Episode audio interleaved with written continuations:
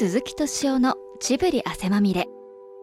今週は先週に引き続き現在発売中のサライ6月号サライブックレビュー人生を変えたこの一冊の取材の模様をお送りします。鈴木さんが選んだのはクロード・レヴィストロースの野生の思考と渡辺京二さんによる近代の呪いです。サライは毎月月初めに発売されるシニア世代をターゲットとしたライフスタイル情報誌です。長い人生を経てさまざまな経験をし知識を培ってきたからこそ人生に本物を求めまたアクティブに行動したいと願うシニア世代のために快適で豊かな暮らしを手に入れるヒントとなる情報を提案する月刊誌です。インタビュアーはフリーライターの角山正道さんです。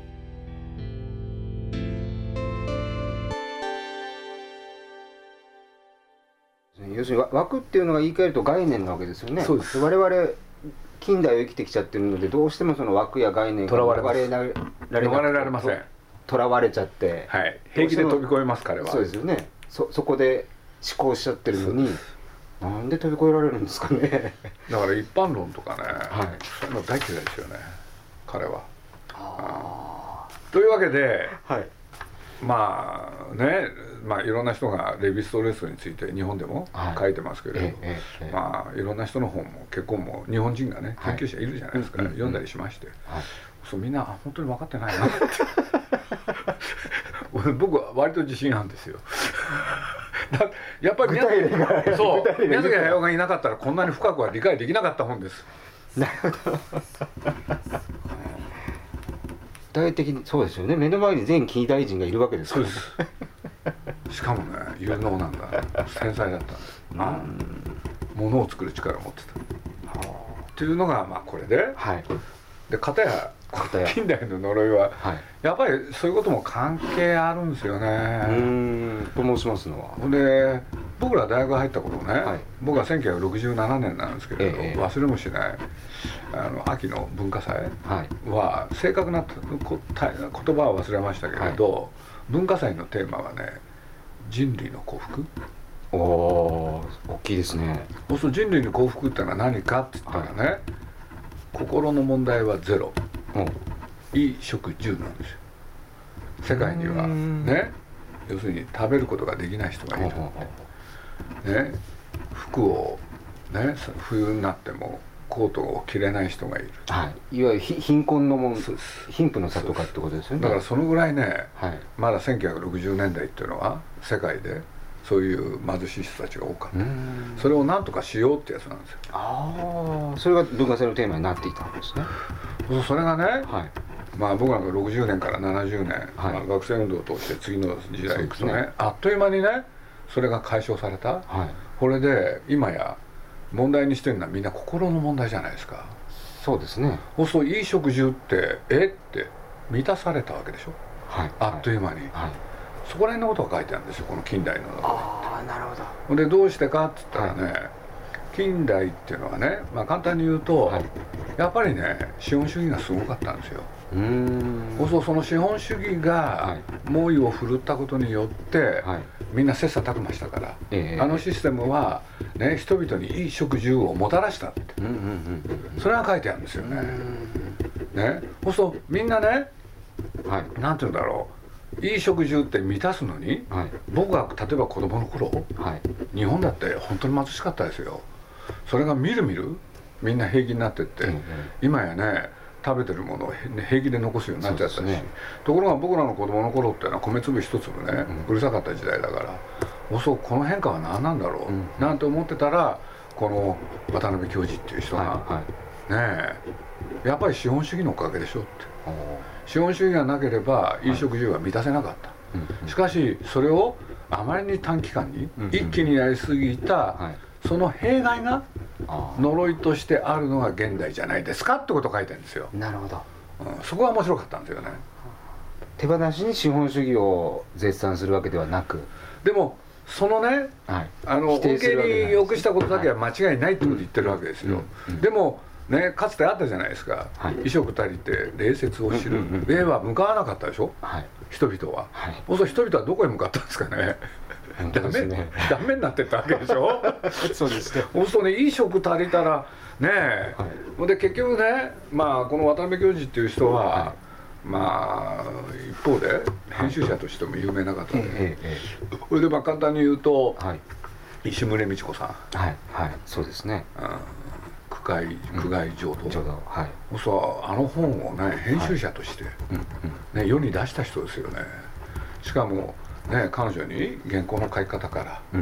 ね、しかも自分で全部ね彼女彼女に喋らせてそれを自分で書はい。いて原稿にしたりとか、うんこうするとまさにその資本主義が猛威を振るった、でみんなにそういうものをもたらす一方で、その弊害の一つが公害だったわけでしょ。ああそうかそうかそうですよね。それが水俣病で一そう水俣病ですよ、はい。でそれを全部やってのけた人でしょあでその人の言うそういう、うんまあ、自分たちが生きた時代に対する考察はやっぱり僕は面白かったですよね。そうするとそれこそ近代合理主義がね、うんうん。やっぱりもたらしたものですよね、うんうんあのさっきの野生の仕事の関連で言えば、はいはい。だからまあねえこれから人間がどうなっていくのか。うん。で僕は、はい。なんかなんとなくね、はい。そまあ、自分の願いが入ってるのかもしれないけれど、はい。要するにそういうヨーロッパで生まれた近代合理主義みたいな考え方のもとに人類が発展するっていう考え方がうん。後ろに下がって、うんうん。そうじゃなくてね2000年間同じ暮らしをしてる人がいるけれど、ん。それは実は豊かなんだよあそういう考え方とねまあそれまでのね近代のやり方が共存する時代が来ると思ってて、ーでその時代を生きた僕としてはね、うんうん。やっぱりこの2冊っていうのか。ああなるほど。ということなんですよね。共存する時代が来るというというのがもう来てるような気がしてます。ああそうですか。いやだって日本でね例えば宮本常一っていう人が忘れられた日本人、ええ。そうするとあれは何かっつったら、はい。やっぱり前近代のレポートですよねそうですね。そうです。ね。おかしな牛飼いとかね。もう土佐源氏なんて僕大好きなんですけど、うん。はいだからまあそういうことでまあ本当はね渡辺教授さんの中でこの近代の呪いを、はい。うん取り上げるのはどうかまあ他にもいっぱいあるんで、ええただええそういうことを露骨に書いたのがこの本だったんでね。ああそういうことなんですね。そうなんです。それでねこのレヴィ・ストロースと渡辺教授さんっていうのはセットなんでですね。そうです。関係あるなと思ってこの2冊を。ああありがとうございます。ということでよろしいでしょうか？素晴らしいお話を。ただ自分がねどういう時代を生きたのかって。それですよねそれはあれなんですか？その自分がどういう時代を生きたのかっていうのはその例えば大学の頃から常に考えてらっしゃったのかそれとも今になって改めて自分はどんな時代を生きたのかっていうのを考えるようになったっていうことなんですか？それはね自分で本当にもう分かってるわけじゃないですけれど、はい。今どういう時代なんだろうっていうのは考えるの好きでしたね。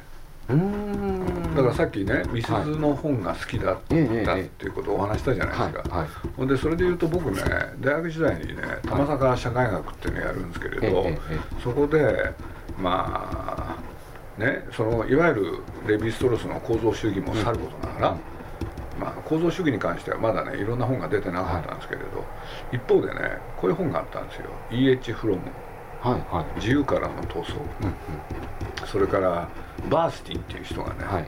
幻影の時代」っていうのを書いて、それからもう一冊ねあの、リースマンという人が「孤独な群衆」そうこれなんか社会学的には非常にねやっぱり60年代アメリカで書かれたものばっかりなんですけれど、ね、要するに、えー生産者だった人間がはい。ねえ資本主義のおかげで消費者に変わったってことですよね。はいはい。そうそうその時代にねみんなに物が売れたりとかみんなに騒がれるとか、はい。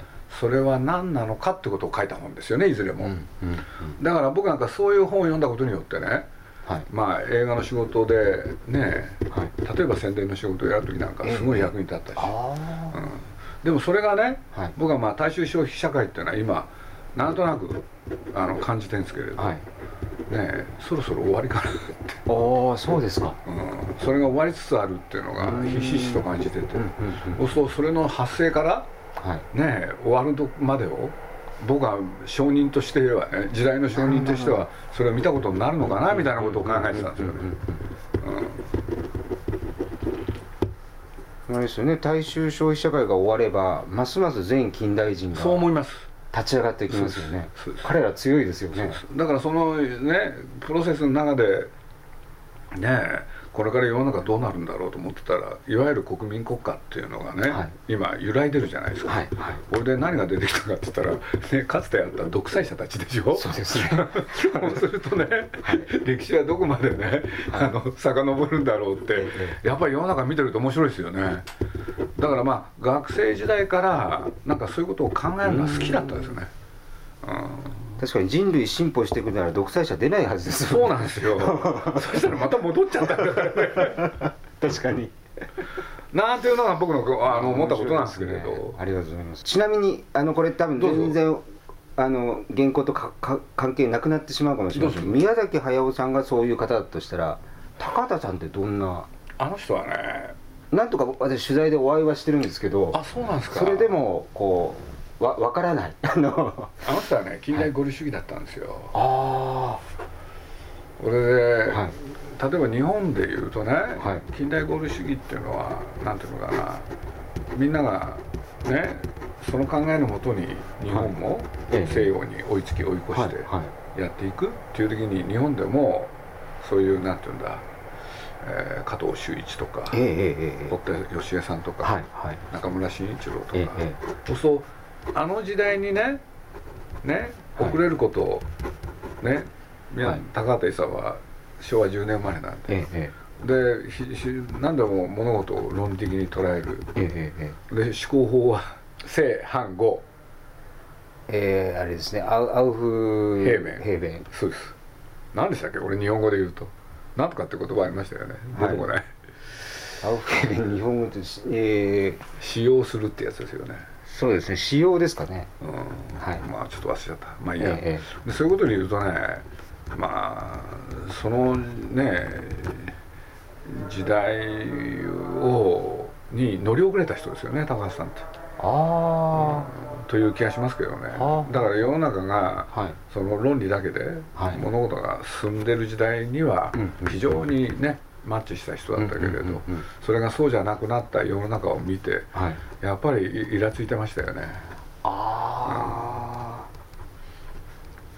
それとやっぱり高橋さんたちっていうのはあはい。ねえちょうど生まれたのは昭和10年で、戦争が終わって教科書に墨でうんうん。やらなきですよね。そうするとねやっぱりその世代の特徴があってね、はい。みんなどっかでねニヒリズムだったんですね、あうんという気がしてますけどね僕は、うん。うん。いやでも面白い人でしたよ。本当に。でも俯瞰してみるとねそういうこともちょっと思っちゃいましたね、うーん。あ面白いですね非常にでもインタビューをさせていただいた時はあの明晰でし明晰でした。あのそれを私が理解できたかどうかは置いといて非常にクリアなその思考の流れというか A があって B があるから C があるんだっていうこょ何でしたっけ？弁証法？弁証法うです、ね、弁証法。あ弁証法ですね。はい。これもしはい。この本じゃあ差し上げます。ああありがとうございます。ここに高橋さんのこと書いてあるんですよ。本当だ。はい高橋さんとは何だったのかって書いてあじゃあこれで勉強させてる。いやいやいやそれを一言で言うのは難しいんでそうですよね。近代合理主義からああいう映画が生まれるってまたすごい。そうなんですよね。ね。頭良すぎたんですよね。僕は嫌になるぐらい。多分ね、高橋さんと一番付き合ったのは僕でしょうね。そうですよね。それだけは自信がありますまあこれもしあれだったら。これあれなんですよね。僕は、まあ、日本という国に生まれて、い。ひょんなことで知り合ったタイの女性。はい。これでいろいろあるんですけれど、ええ。なんと彼女の住んでるタイまで行く。はい。でしかも彼女の住んでたところはね、はい。バンコクから車で6時間。もど田舎なんですよね、はい。そうするとまさになんか なんていうんですか。近代の。あったんですよ。あるわけですね。そうです。だからその驚きをね書いた本なんですよ。ああなるほど、いわばあれですね。鈴木さんがレヴィ・ストロースになってるわけそうでですすそう。ですわかりました。だからレヴィ・ストロースのこともこれ出てくるんですよ途中で。いまだに僕は宮崎駿と二人であの人は何だったんだろうってずっと喋ってます。あそうですか。でもねやっぱり得難い人でしたよすごいね知性の塊だったから。そうですよね。でもね世の中はそうじゃなくなってったからそれが辛かった人でしょうね。うん。と僕は思ってるんですけどね、高畑さん2度ぐ二度ほど取材をさせていただいてあそうなんですか。はい、一番最後あのドラえもんについてのうん、あそうなんですか。お話を伺うとへ高畑さんがドラえもんの企画書を書いてらっしゃるんですよね。えそうです。でしかもずっと黙ってらっしゃって僕はずっと知ってた。公的にはあの、はい。そういうことになってなかったので。そうですよね、彼は。ドラえもんに関しては。どこまであれかあれですけど覚えてらっしゃるあのまあ楠部さん吉郎さんがはい。自宅にこうはいどさっとはい。はい。漫画を持ってきて「おいお前これを今から読んで書け」と。いうお話で。で結局ね、はい。あれって日テレで日本テレビで、失敗しましたよね。そうです。はいその失敗の原因を突き止めたんですよね。あそう原作を読んだでしょ、はい。そしたら原作がもしアニメーションにするとしたらせいぜい10分程度なんですよ、そうするとそれをね30分にしたんですよ。そうすると当然原作から外れてお話が追加されてる。そうですね。でそれがつまらないああこれでまあ僕らの世界で絵コンテっつって、はいはい。原作から、ね、それを映像にするために、うんね設計図みたいなのも作るんですけれど、それを書くなと。漫画からそのままやろうって。これが成功の秘訣だったんですよね。なるほどなるほど、うん。そのまま。まあいろんなことよく分かってる人でした。うーん。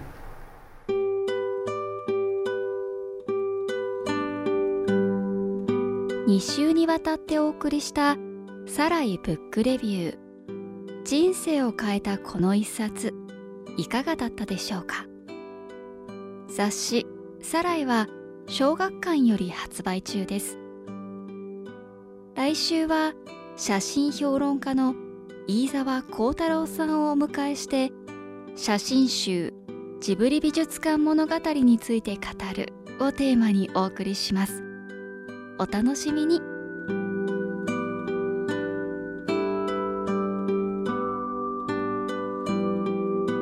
鈴木敏夫のジブリ汗まみれ。